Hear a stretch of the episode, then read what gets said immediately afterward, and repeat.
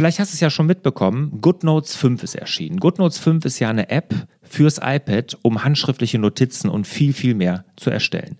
Da habe ich ein Video geradezu rausgebracht, das findest du auf meiner Seite. Aber wenn du mit GoodNotes wirklich richtig durchstarten willst, dann musst du dich unbedingt zu einem meiner kostenlosen Webinare anmelden. Im Februar 2019 gibt es diese kostenlosen Webinare und da gehe ich wirklich die ganzen Funktionen von GoodNotes 5 stelle ich dir mal vor und gehe auch auf alle eure Fragen ein.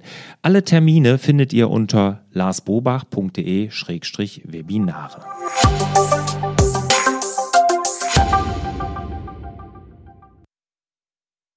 Hallo und herzlich willkommen zu Frag Lars. Mein Name ist Lars Bobach. Ich gebe Orientierung im digitalen Dschungel, sodass wieder mehr Zeit für die wirklich wichtigen Dinge im Leben bleibt.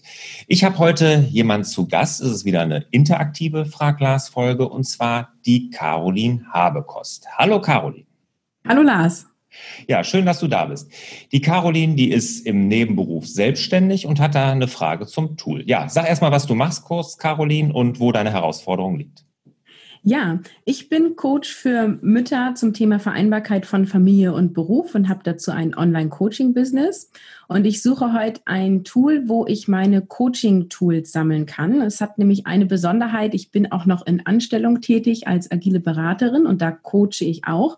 Und es gibt natürlich jetzt Coaching-Elemente, die sowohl für die Anstellung passen als auch für die Selbstständigkeit.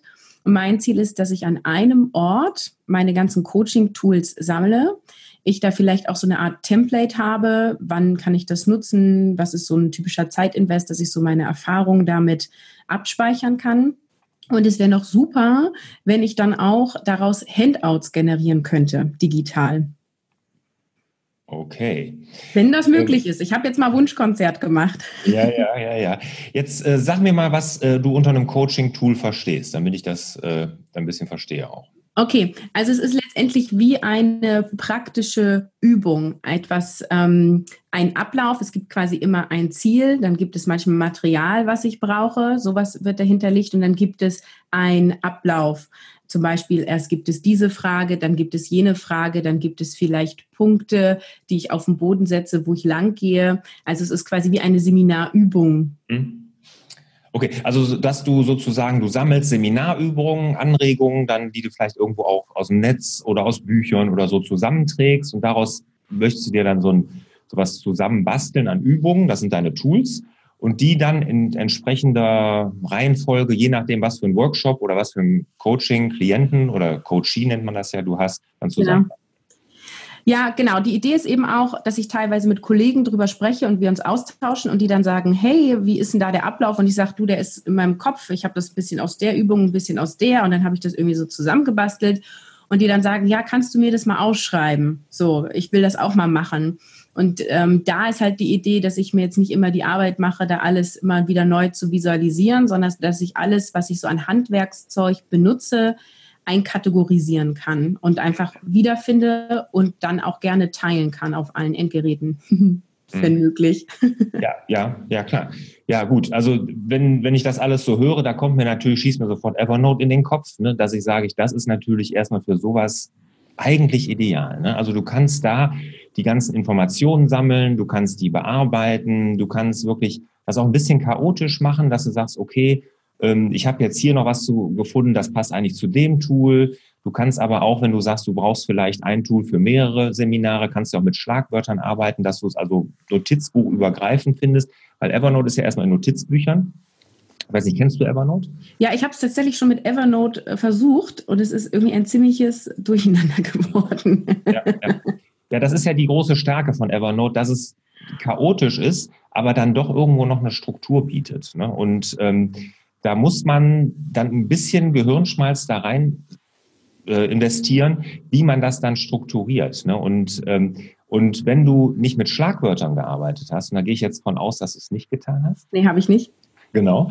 Ähm, dann ist die ganze Kraft von Evernote, ne, so mächtig wie das ist, das kommt dann erst zum Vorschein. Wenn du nämlich jetzt hingehst, und ich kann jetzt, ich, ich kann mich da leider gar nicht aus in deinem Bereich, aber wenn du jetzt zum Beispiel sagst, ich nehme ein Notizbuch, wo ich alle meine Tools reinpacke oder ich sortiere das irgendwie noch nach unterschiedlichen Notizbüchern und arbeite dann mit Schlagwörtern und suche nach den Schlagwörtern, sortiere nach den Schlagwörtern, dann finde ich notizbuchübergreifend die Sachen. Mhm. Wenn ich jetzt zum Beispiel, äh, ich gebe mal als kleines, einfaches Beispiel dann, wie ich Rechnungen ablege. Alle meine offenen Rechnungen, also privat in der Firma haben wir hier andere Tools, äh, lege ich da ab und ich sortiere die direkt in die Notizbücher, wo das reingehört. Was weiß ich, zu meinen Hobbys, zu meinem Haus, zu Versicherungen. Und dann gebe ich dem das Schlagwort offen, wenn ich ihn noch nicht bezahlt habe. Und wenn ich jetzt hingehe einmal die Woche und zahle, dann suche ich nach diesem einen Schlagwort offen. Dann holt ihr mir aus allen Notizbüchern diese alle Notizen, die in dem Moment noch offen sind, also alle Rechnungen, die in dem Moment noch offen sind. Und das ist sehr, sehr mächtig. Und für dich das Schöne ist, du kannst die Notizen ja sehr, sehr gut bearbeiten dann noch. Du kannst da Fotos von Flipcharts reinmachen, du kannst ja aber auch Checklisten da reinmachen und, und, und, und, und. Ist dann natürlich nicht so schön in der Präsentation, wenn du sagst, du möchtest da auch irgendwas jetzt aus der, also rausgeben jetzt für, für deine, deine Coaches. Ne? Aber als Ideenpool gibt es, glaube ich, kein besseres Tool. Und dann wäre ein Tool ein Notizbuch oder ich hätte ein Notizbuch mit Tools und darunter würde ich dann die einzelnen Tools, ich weiß gar nicht, wie heißt das denn, was ich in Notizbüchern anlege, sind das dann Dokumente? Notizen. Notizen, okay, also ja. dann habe ich quasi eine Notiz ist dann ein Tool oder ist ein Notizbuch dann ein Tool? Ja, das kann man, das muss man mal überlegen. Also wenn du jetzt ein Notizbuch machst deine, für deine ganzen Tools und du machst eine Notiz pro Tool, mhm dann wird die Notiz ja relativ lang. Da können dann aber wirklich, kann auch alles drin sein. Da können Fotos drin sein, Checklisten, Links, äh, PDFs. Du kannst dir alles in eine Notiz packen. Ne? Hat natürlich den Vorteil, dass du alles direkt an einem Ort hast ne? und mhm. hinterher auch schön durchsuchbar. Ne? Dann findest du, egal was du eingibst, und das ist in dieser Notiz, findest du das ja dann auch, ne? weil die macht ja eine Echttextsuche auch über PDFs, über alle Dokumente, die da drin liegen, handschriftliche Notizen und, und, und. Das ist natürlich ein riesen, riesen Vorteil. Wenn du äh, ein Notizbuch für ein Tool machst, dann wird es vielleicht ein bisschen zu kleinteilig. Ne, dann mhm. hast du vielleicht im Notizbuch hinter nur drei Notizen liegen und dann macht es eigentlich keinen Sinn. Okay, mein Gedanke dahinter war, dann könnte ich irgendwie eine Notiz anlegen für den Ablauf der Übung, eine Notiz anlegen für die Materialien, die ich dafür brauche. Also dass ich das quasi dann nochmal innerhalb des Tools sortiert habe. Aber das würde ich dann, so wie du jetzt sagst, dann innerhalb der Notiz einfach mehr strukturieren müssen, richtig?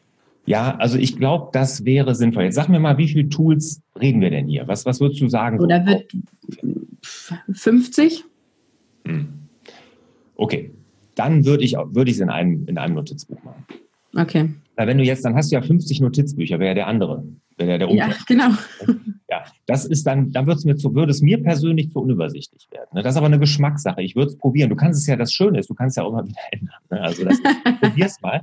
Und mach, fang doch mal mit einem Tool an, mach mal eine Notiz und pack da alles rein. Und wenn du zum Beispiel, das ist ja so, wenn du jetzt sagst, ein Handout, das muss ja wirklich, sollte ja schön sein. Ne? Da muss mhm. ja dann auch mit deinem Logo, das muss ja auch ordentlich designt sein und sowas. Ne? Und ähm, das könntest du als PDF in diese Notiz dann mit reinpacken. Ne? Dann hast du natürlich mhm. jetzt nicht die Möglichkeit, äh, ich sag mal, das jetzt direkt daraus irgendwie zu generieren aus, diesem, aus dieser ganzen Notiz, aber du hättest diese eine äh, Notiz als PDF zum Beispiel da drin als Handout.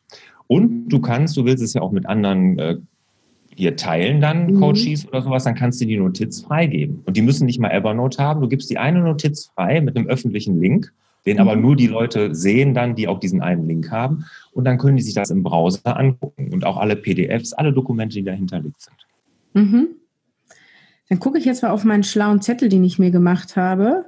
Genau, und das kann ich auch, das Endgerät ist egal, ne? Evernote funktioniert auf allen Endgeräten, ne? Auf allen Endgeräten, in jedem Browser. Ne? Also Evernote ist ja eigentlich Browser, da kommt das ja her, damit fing das ja an. Also du kannst das auch auf Linux, auf Windows, auf alles. Und es gibt ja auch für alle, gerade Windows, Mac, iOS, Android, gibt es ja überall dann auch Apps. Ne? Mhm. Ja. Also okay, dann muss ich würde ich sagen, nimm eine Notiz, versuch da mal alles für so ein Tool reinzupacken. Wenn du nämlich hinterher zum Beispiel auch mal was Neues kommt dazu und ähm, dann kannst du das auch in diese eine Notiz packen. Wenn du aber das, nehmen wir mal an, du machst jetzt ein Clipping im Netz, äh, ja im, im, im Internet, im Browser. Ne? Da gibt's ja diesen Webclipper, den kennst du ja, ne? dieses Elefantensymbol. Da kannst du ja direkt diese ganze Website klippen oder nur den Text, das kannst du ja aussuchen. Und dann erstellt er ja eine neue Notiz draus. Die kannst du hinterher zusammenfügen. Ne? Wenn du sagst, okay, mein Tool ist hier, jetzt habe ich mir aber noch eine Notiz dazu gemacht, dann fügst du die zusammen. Das kann Evernote auch super. Dann fügen die die unten dran.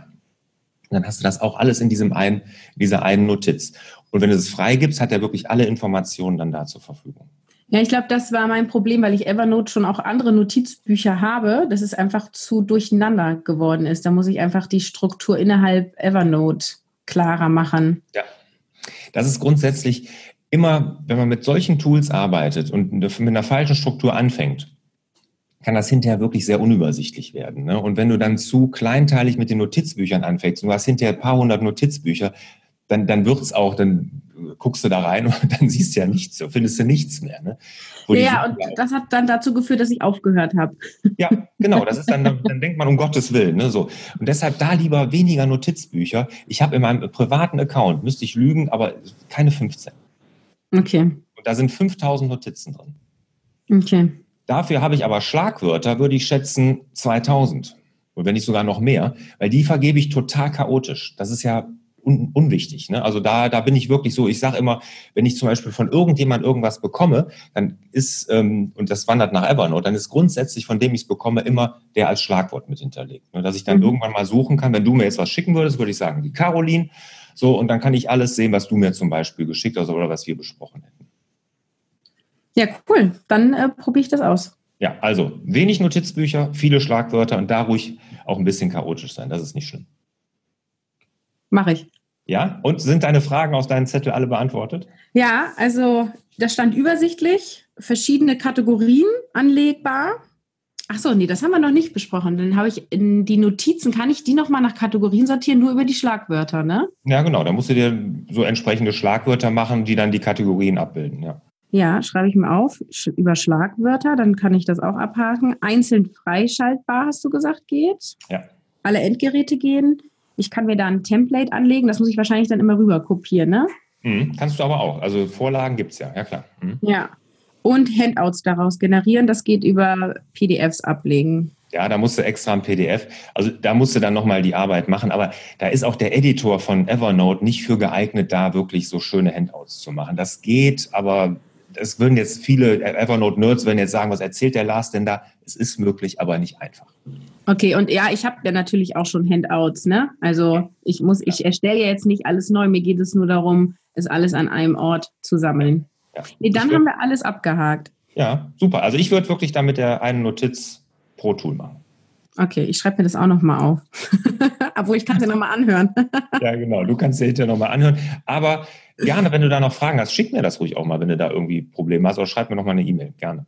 Ja, ich arbeite da jetzt dran und dann kann ich dir ein Feedback mailen. Das wäre super. Würde ich mich freuen. Ja, cool. Dann vielen Dank. Ja, Caroline, sehr gerne. Und ich wünsche dir, liebe Caroline, und euch natürlich wieder mehr Zeit für die wirklich wichtigen Dinge. Ciao. Danke und tschüss.